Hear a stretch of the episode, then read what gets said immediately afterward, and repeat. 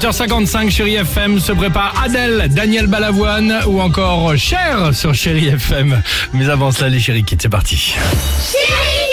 Vous savez que tous les jours, il y a des journées in- internationales ou mondiales un peu improbables. Et aujourd'hui, c'est la journée internationale des douanes. Voilà. On a demandé aux enfants, c'est quoi la douane? Ça, ça sert à quoi en fait? C'est des personnes qui vérifient pour que tu payes euh, parce que t'es plus dans ton pays. Peut-être c'est quelque chose qui fait bouger les doigts. Peut-être c'est une maladie. Je pense que c'est quelqu'un qui veille à ce qu'on leur montre notre carte de- d'identité.